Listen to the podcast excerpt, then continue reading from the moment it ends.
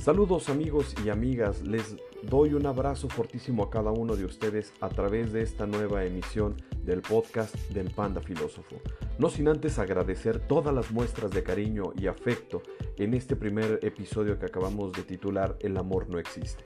Y si aún no lo has escuchado, pues es tiempo de darte un espacio para reflexionar sobre que el amor en realidad no existe.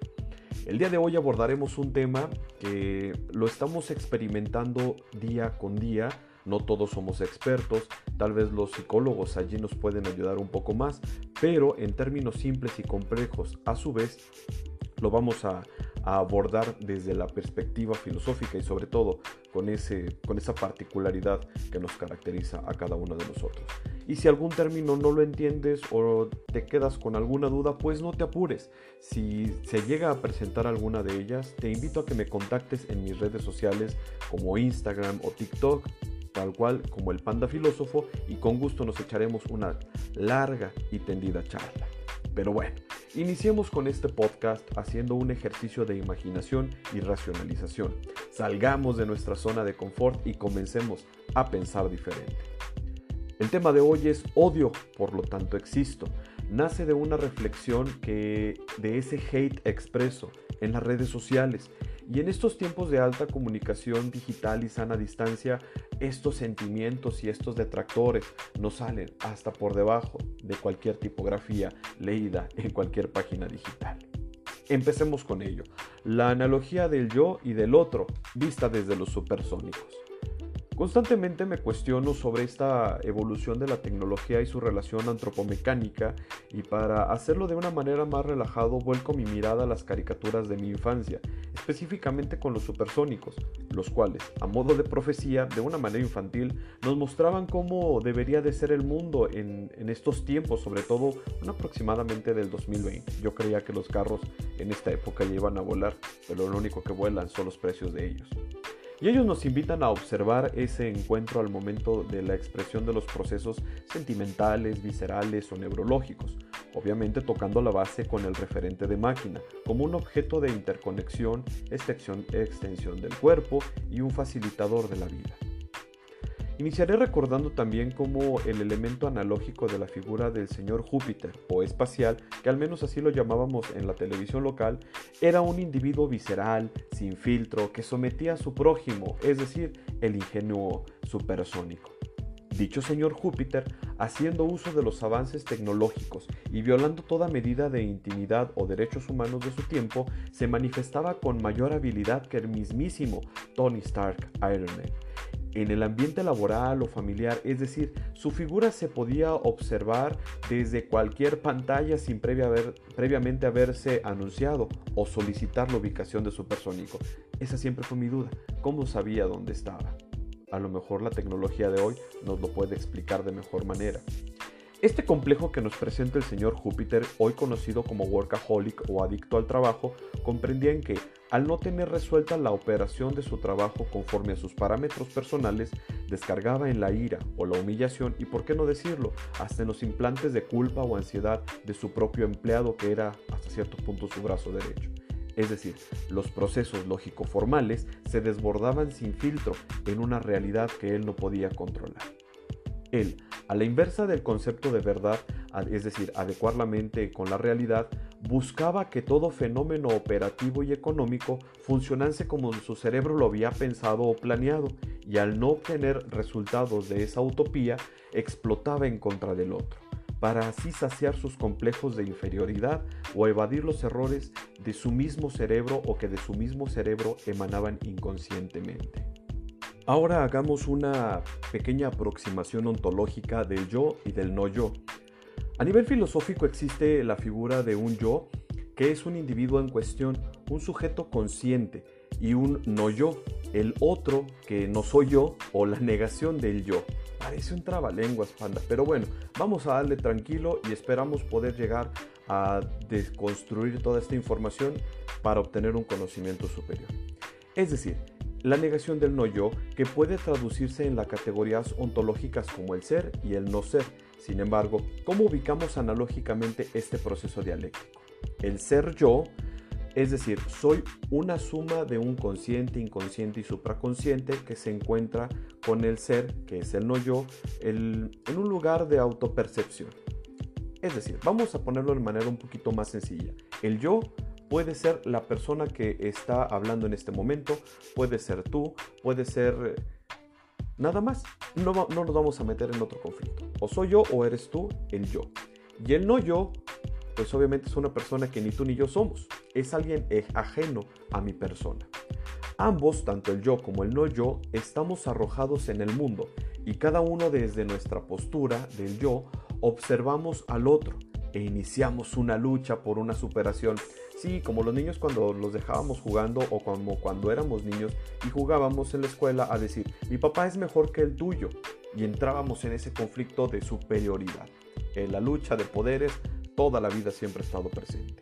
Probablemente esta lucha nace del instinto de supervivencia emanado del cerebro reptiliano, dándonos presupuestos de que el otro es inferior y por lo tanto debo encaminarlo al bien supremo, debe estar bajo mi tutela para que yo pueda ayudarle a sobrevivir.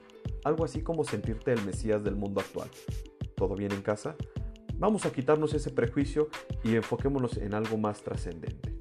El yo, al estar en postura de conflicto personal y al no poder canalizarlo de manera adecuada por diversos motivos, es decir, pueden ser los introyectos, pulsiones reprimidas, traumas complejos, etc., encuentra en el otro, el no yo, un elemento vulnerable como reflejo de la carencia propia, buscando que se ponga a nivel o encuentre una proyección de su propia debilidad en este. No siempre es el problema el otro, probablemente el problema allí es uno. La lucha, sin su solicitud explícita, que esto es muy importante, nunca nos piden la opinión o cuando queremos decirle una, entre comillados, crítica constructiva, ahí nomás andamos embarrando de más.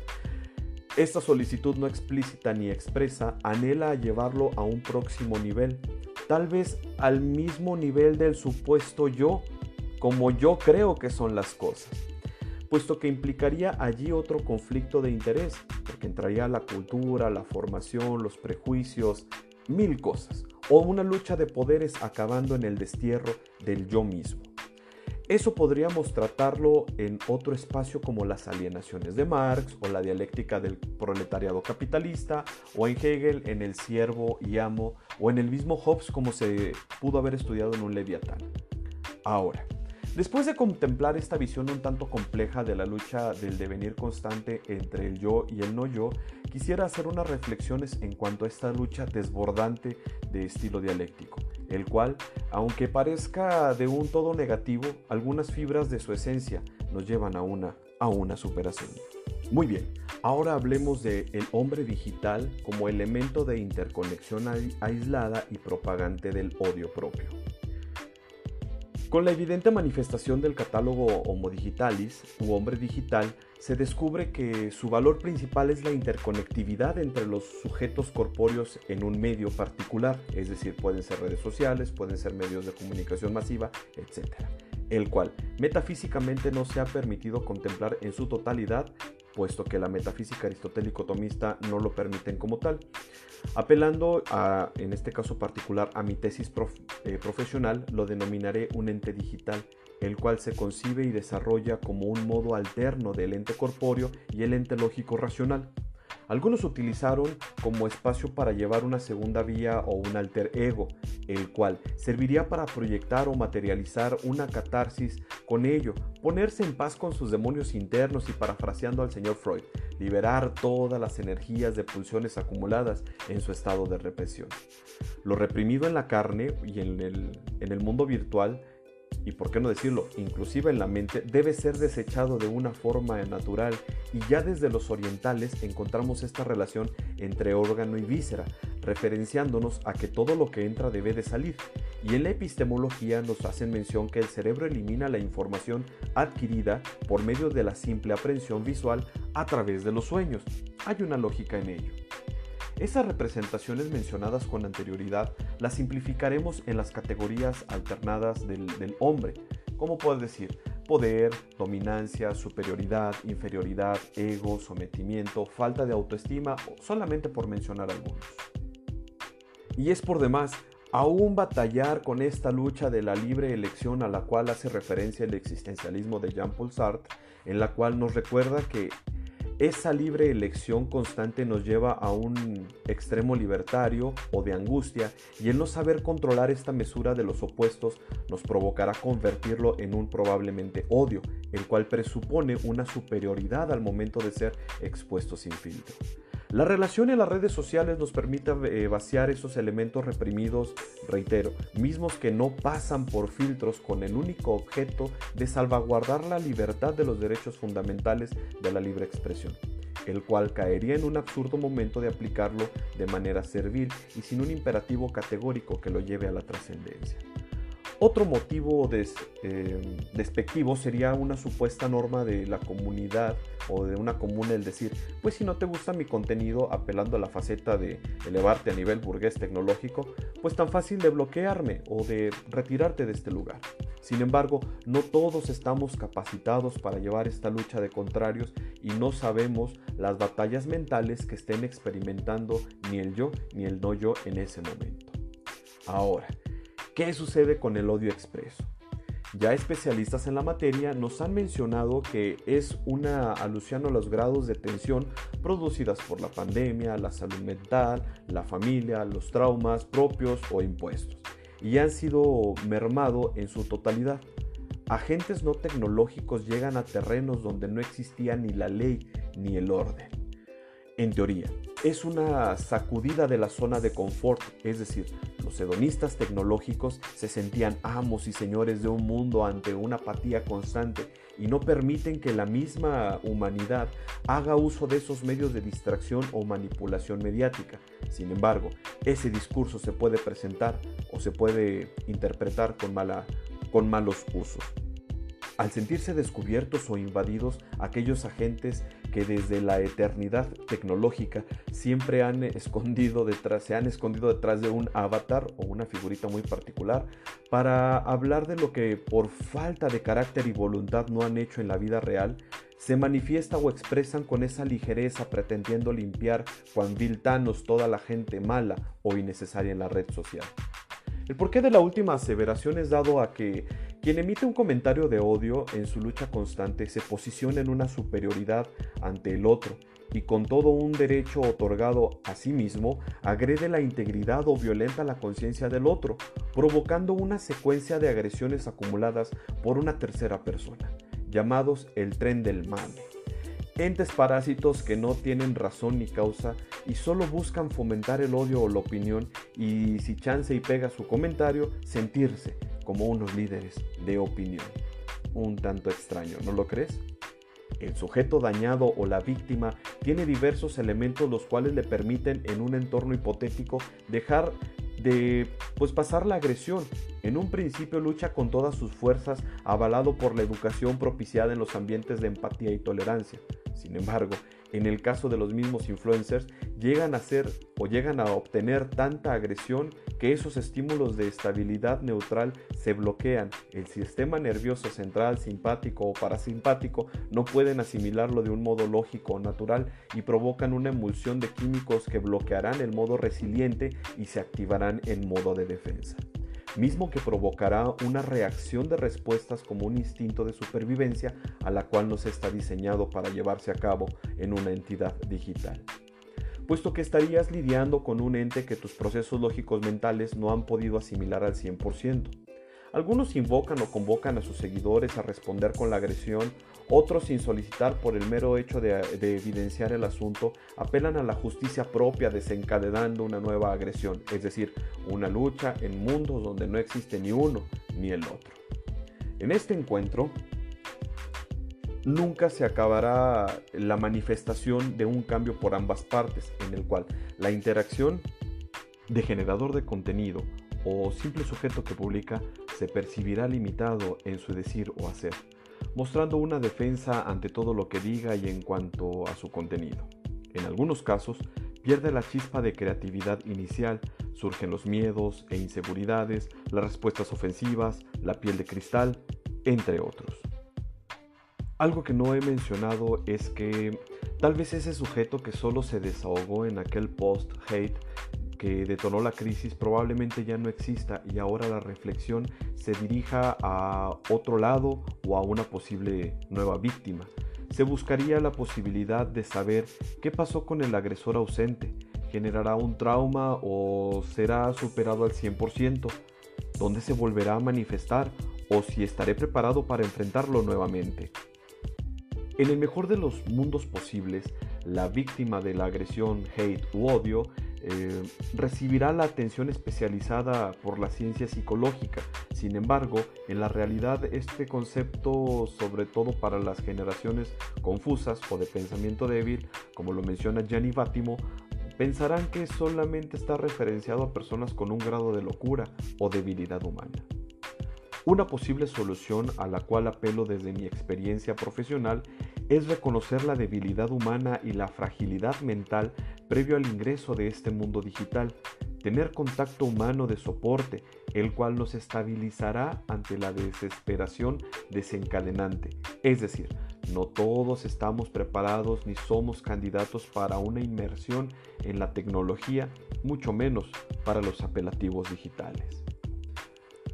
Una opinión es que los menores no deberían tener acceso a las comunidades sociales, dado que no son formadoras de carácter ni docentes de comportamiento humano. La excesiva información explícita o la merma mental provocada por el morbo expreso solo violentaría en negativo la participación de una inclusión social. Es como si referenciáramos eh, nuestra tesis profesional basándonos en un Wikipedia. Cualquiera puede editar esa información y presentarla como válida. De la misma forma, esas mentes frescas están siendo manipuladas o agredidas por agentes indiferentes, generando una generación de analfabetas funcionales, condicionados por un estímulo de luz y el cual presuponen tienen el control de algo o de ello, que es similar a el caso de un alcohólico cuando afirma que deja el vicio cuando quiera. Sabemos que no es así. Pero no todo es castigar al que hace el hate. Ahora vamos a ponernos en el papel de la víctima y si somos agentes de cuidado de los menores, en el instante de ellos o de que ellos sean presas o víctimas del, acoso, se enardecen las trincheras del hogar apelando a los mismísimos dioses de los derechos universales, que en muchos de los casos ni han tenido el gusto de verlos impresos, y se inventan convenciones de Ginebra, vodka y hasta tequila Jalisco en la cual la iglesia y el, Estado confabulan para salvar la hambruna y cuidar a los niños y hasta la cura de la pandemia. Así de absurdo es cuando cambian los papeles. Me cuestiono en este momento. ¿Esa víctima en acto habría sido predador previamente? ¿Será acaso un efecto de causas kármicas? No es materia de estudio metafísico en este momento, sin embargo, tendríamos que analizar las partes, las partes de culpa y de consecuencia. Con lo anterior hago referencia brevemente, para no excederme con ejemplos, que todos estamos expuestos a ser presas de este acto de segregación. Recuerdo afablemente a aquel sacerdote que nos formaba en filosofía y mencionaba que vivimos en un tiempo donde se procura y se promueven los derechos humanos y lamentablemente es cuando más se han sido pisoteados. Paradójico, ¿no lo crees? Hoy te invito a reflexionar cómo está tu salud mental tus relaciones afectivas, sociales, sexuales, económicas, morales, políticas o religiosas. Todo tu ser como está. O simplemente, ¿quieres que te escuche y luchemos juntos? No te dañes y no dañes a otros, pues ese otro algún día podría ocupar ese mismo lugar el cual tú estás generando o detonando en este momento. Todos los días estamos en posibilidad de ser mejores, no es necesario imponerse al otro. Reconozcamos que nuestra naturaleza ontológica es hermosa, pues en tu ser radica la bondad, la belleza, la unidad la verdad. Principios que nadie puede erradicar, salvo que te prive de la vida, y aún así la esencia trascenderá en la mente de quien caminó a tu lado. Dejemos de buscar minimizar al otro, dejemos de reprimirlo, dejemos de ser hombres lobos que queremos comernos a otros hombres, como esos leviatanes volvamos a nuestra naturaleza gregaria y trascendente. Y por hoy, por hoy concluimos nuestra reflexión del odio, por lo tanto existo. Si quieres dejarme algún comentario, seré enormemente agradecido. Te agradezco nuevamente tu espacio, tu tiempo, el que me permitas acompañarte en algún momento de tu día o en alguna de las actividades que estés realizando en camino solo o acompañado con alguien. Nos escuchamos la próxima sesión. Que tengas un excelente día. Sígueme en mis redes. Adiós.